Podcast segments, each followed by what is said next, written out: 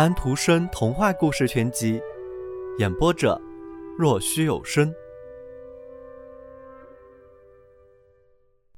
第二十三页。月亮说道：“我朝下望着蒂罗尔，我让黝黑的云山把浓暗的长影投在山石上。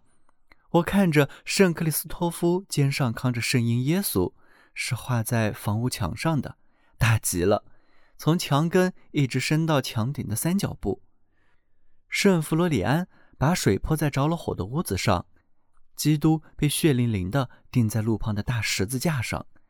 对新一辈人来说，这是古话，而我则瞧见当初他们被绘上去，看见过一幅又一幅。在山坡高处有一座孤寂的修道院，像一个燕子巢，两位修女站在钟塔上面装着钟。他们两人都很年轻，因此他们的眼光飞过了山，望着城市。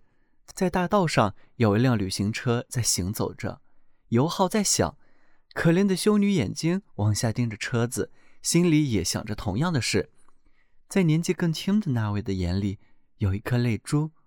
号声越来越弱，修道院的钟声盖过了号角低沉下去的声音。小朋友们，今天的故事已经讲完了，请闭上你们的眼睛吧，晚安。